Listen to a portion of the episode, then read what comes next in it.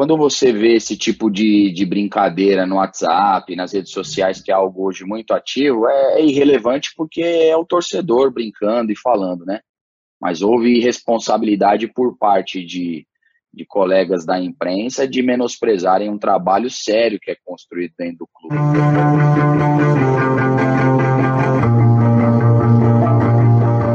Fala pessoal, tudo bem? Hoje, o Vamos pro Jogo recebe um técnico de futebol. Ele perdeu 18 jogadores, sendo oito titulares durante a parada do futebol por conta do coronavírus. Quando o Campeonato Paulista retomou, ele teve que remontar a equipe com garotos da categoria de base e eliminou o São Paulo em pleno Morumbi. Ricardo Catalá, seja bem-vindo ao Vamos para o Jogo e eu já quero começar te perguntando: o que, que, mudou na sua vida antes do jogo e depois do jogo? O celular tocou muito nesse dia da eliminação de São Paulo? Ah, sem dúvida. Primeiro é um prazer participar, obrigado pelo convite. É... Ah, o que mudou é que ah, um jogo desse tamanho e, e ainda mais nas condições que se deram é, isso gera uma mobilização por parte das pessoas que acompanham, que torcem, que de alguma forma, em algum momento estiveram envolvidas com, comigo, é, que elas se manifestassem positivamente, sabendo aí da, da trajetória aí cheia de tombo até conseguir um, um êxito, né? Eu, assim, acredito que você conhecia a equipe, você sabia do que a, a, equipe e os atletas poderiam apresentar nessa partida. Mas você imaginava que poderia ser da forma que foi? Ah, eu, eu não tenho o hábito de ficar criando suposições sobre o que pode acontecer. Eu tenho o hábito de olhar para as condições que nós tínhamos e que temos e buscar as alternativas para que a gente pudesse competir da melhor forma, pudesse representar bem tudo aquilo que havia sido construído antes da parada e que nós pudéssemos, de alguma forma, tentar entregar o melhor resultado possível. E, então, é difícil te dizer se eu imaginava, mas eu sempre acreditei que nós podíamos continuar essa história bacana que vinha sendo escrita anteriormente. Certo. Catala, é, além dessa eliminação né, que a Carol citou na, na apresentação, é, você fez um jogo muito duro, né? O Mirassol fez um jogo muito duro contra o Corinthians. E o Mirassol chegou à inédita terceira colocação no estadual, né? Pela primeira vez, o Mirassol conseguiu chegar a essa posição dentro do Campeonato Paulista. E eu então é um resultado histórico, obviamente. Eu queria saber, você ainda continua pagando conta em Mirassol ou já está bebendo chopp de graça, já está almoçando de graça? Como que tá o tratamento do pessoal em Mirassol em relação a você? Cara, assim, eu, eu essa é uma relação muito legal, foi, foi bacana a sua pergunta. Eu tô aqui há 15 meses e minha carreira é uma carreira curta, obviamente, mas eu nunca tinha vivido uma conexão tão especial com uma cidade e torcida como foi aqui, como é atualmente. É, desde que cheguei, eu e minha família fomos super bem recebidos, a cidade sempre foi muito parceira. E, e desde a Copa Paulista, porque nós falamos da, da melhor campanha da história do clube no Paulistão, mas eu também, junto com toda a comissão e atletas, construímos a melhor campanha da história na Copa Paulista de 2019. Então, são dois campeonatos, é, nos dois campeonatos a melhor campanha da história. E isso criou um vínculo com a torcida e com a cidade, que, na minha opinião, é o motivo da existência de qualquer clube de futebol, muito especial. É, nós não, eu acho que nós estamos a 17 jogos invictos no nosso estádio. É, Mirassol foi o clube do interior que mais levou torcedor, então é, essa relação é especial, mas ainda não tive o privilégio de tomar um chopp ou um, um jantar sem ter que pagar a conta. Catala, primeiramente aí parabéns, né, pelo sucesso no Campeonato Paulista. E eu vi algumas das suas algumas das suas entrevistas aí que você falou que foi para a Europa, né, para estudar futebol, para procurar respostas que você não encontrava aqui no Brasil referente a processo de organização e metodologia de treinamento. E nesse jogo do São Paulo, é, se falou muito do catado que era o Mirassol. Pô, reuniu muita brincadeirinha de WhatsApp, que colocava o nome e ia para o jogo. Como é que foi é, ter esse imprevisto dos 18 jogadores e colocar uma metodologia em tão pouco tempo para enfrentar um grande de São Paulo? Vamos lá, vou tentar organizar as ideias aí, tem bastante informação na pergunta. É, primeiro, eu acho que é, quando você vê esse tipo de, de brincadeira no WhatsApp, nas redes sociais, que é algo hoje muito ativo, é, é irrelevante porque é o torcedor brincando e falando, né? Mas houve responsabilidade por parte de, de colegas da imprensa de menosprezarem um trabalho sério que é construído dentro do clube. Mirassol hoje tem um centro de treinamento que eu tenho certeza que não tem 15 clubes no Brasil que tem um centro de treinamento como o do Mirassol, que o Mirassol pegou o dinheiro da venda de um atleta e ao invés de gastar ou de um dirigente botar no bolso, ele converteu todo esse dinheiro na construção de um centro de treinamento moderno. É, eu fui contratado pelo clube para mudar o jeito do clube jogar e trazer essa bagagem que você disse, que é um pouco da Europa, e também do privilégio de ter trabalhado 13 anos aqui no Brasil, em clubes com processos e com uma metodologia de governança corporativa bem é, presente no DNA dos clubes. E então foi muito fácil trazer os meninos da base para trabalhar, porque existe um alinhamento do profissional com a base por processos que nós instituímos no clube. É, eu conhecia todos os jogadores. Nós fizemos uma taça São Paulo de tirar o chapéu, fomos eliminados pelo Corinthians numa partida aberta, que qualquer uma das duas equipes poderia ter avançado. Então, esse caminho vem sendo pavimentado nesses últimos 15 meses. Óbvio que nós não temos a exposição dos grandes em função da localização, em função do nível de investimento, e isso talvez gere surpresa em quem vê num campeonato com a representatividade do Paulista. Mas para nós foi de maneira muito natural. Conheci os jogadores, eles conheciam a maneira de treinar, é algo alinhado com as, com as categorias de base para que a gente tenha uma identidade desde o 15 até o profissional. Então, na verdade, quem tiver a possibilidade de vir conhecer, passar um dia no clube e ver como é o funcionamento dele, vai entender que não foi nada de surpreendente. Ainda continuando a falar sobre a categoria de base, é, antes de chegar no Mirassol, você já teve a experiência de trabalhar com isso em outros clubes, né? Queria que você falasse um pouquinho para a gente como que você acha que a categoria de base é tratada no Brasil. Porque hoje a gente vê muitas críticas é, de pessoas que, que, que já jogaram, é, por parte da imprensa também, muitas vezes. Você acha que, que a gente chegou no ponto que realmente a gente está desperdiçando craques por não saber lidar com a categoria de base? É uma pergunta complexa, porque eu acho que, na verdade, é um pouco reflexo do que é a sociedade no Brasil. Nós temos material humano excepcional em muitas áreas e que, em algum momento, se vêm subaproveitados, porque eu acho que o processo de ensino não favorecem a que as pessoas é, utilizem as melhores ferramentas que elas têm como indivíduo. Então, eu vou dar um exemplo. A minha filha mais velha, ela não é muito boa em matemática.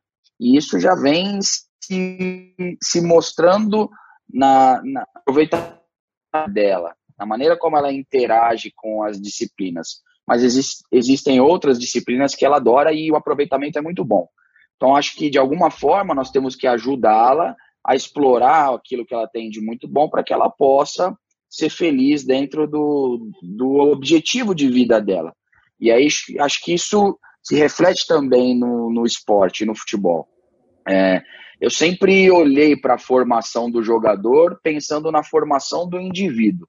Então, se você olhar minha carreira como treinador na base, ela não tem muitos títulos, mas ela tem muitos jogadores formados e, acima de tudo, muitos profissionais de outras áreas, inclusive do esporte, do futebol, que estão retroalimentando outros garotos com boas informações, com bons exemplos de, de valores pessoais. Então, na verdade, eu acho que quando a formação tiver mais voltada para o desenvolvimento humano, é, tudo que se vai colher no esporte e na sociedade é consequência.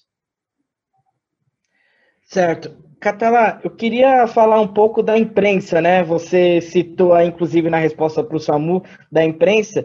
E nós, jornalistas, nós temos é, a oportunidade diária, né? De avaliar traba os trabalhos do, dos técnicos, dos jogadores. E poucas vezes os técnicos avaliam o nosso trabalho, o trabalho de jornalistas. E eu queria saber qual a sua opinião sobre o trabalho da imprensa nessa cobertura aí em relação a essa campanha histórica do Mirassol, né?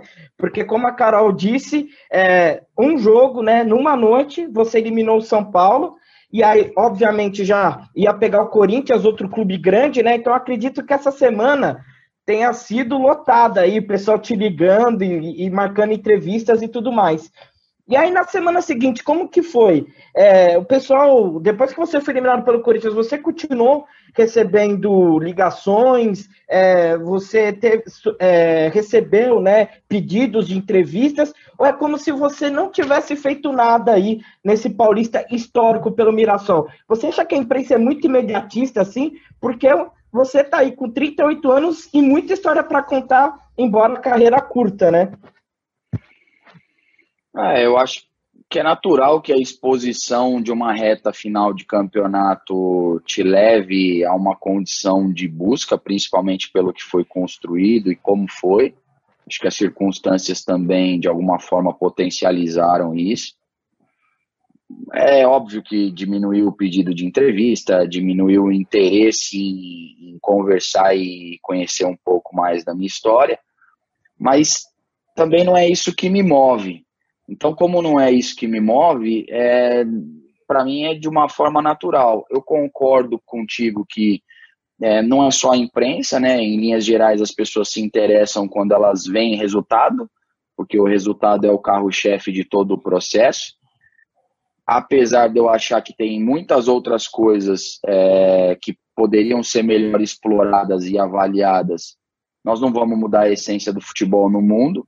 O resultado sempre vai ser uma maneira de avaliar o trabalho das pessoas, porém, é, eu, eu acredito que tem muita gente boa que às vezes não teve a oportunidade de demonstrar esse resultado, às vezes porque não tem o material humano ou porque não tem as condições adequadas para isso e que poderiam dar uma contribuição significativa para a melhora do futebol, para a melhora da sociedade, para a melhora do esporte como um todo.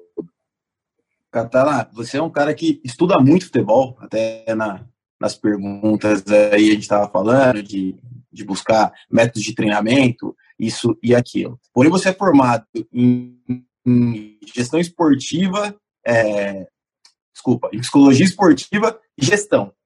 E eu queria saber justamente a importância desses dois pontos dentro do clube, dentro do elenco, porque hoje, assim, pelo menos assistindo futebol, e eu, por ser apaixonado por futebol, eu vejo que falta psicológico para o jogador, né? O jogador parece que sente demais as partidas. Os jogadores não estão preparados para enfrentar aquela partida. Então eu vejo o ponto da psicologia e da gestão de pessoas muito importante dentro do elenco, dentro do futebol, dentro do clube. Eu queria saber como que você trabalha isso, já que você é, é formado e gabaritado no assunto.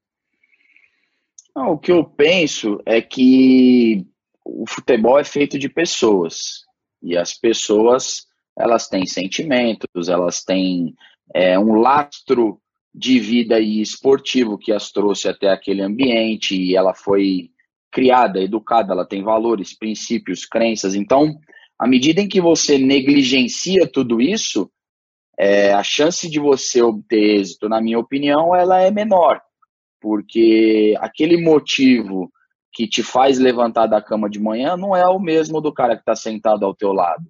E, e nenhum e nem o outro é mais ou menos importante, porque eles são genuínos e individuais.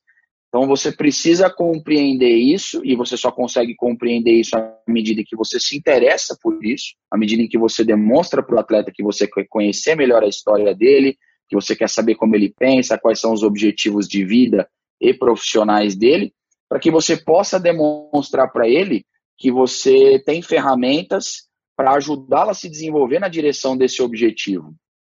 E aí fica muito fácil de convencer o jogador de que em determinada partida você vai precisar sofrer 90 minutos ou que você vai precisar abrir mão de repente de uma de uma situação de conforto e sair dela para poder buscar um objetivo maior.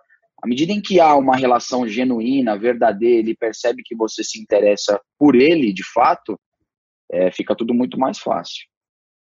Ô, Catalá, é, você é muito novo, né? é, como o Samu ressaltou, pelo jeito gosta de estudar. é, eu queria que você falasse um pouquinho para gente sobre os estágios que você fez nos clubes da Europa. E já emendando uma segunda pergunta, onde o catalá treinador quer chegar? Te faço essa pergunta porque a gente sempre tem a discussão dos técnicos que acham que estágio na Europa não vale nada, que estágio na Europa acrescenta, que estudar futebol é, não se leva a nada. Depois a gente tem é, principalmente os técnicos aí mais novos que acreditam que vale muito estudar, fazer curso, se aprimorar.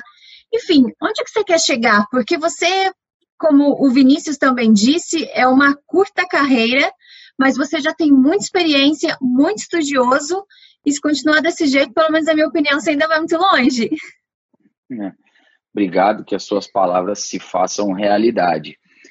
É, assim, eu, eu penso o seguinte: conhecimento nunca é demais. E você aprende na universidade e aprende fora da universidade. Você aprende na escola, mas você também aprende na rua.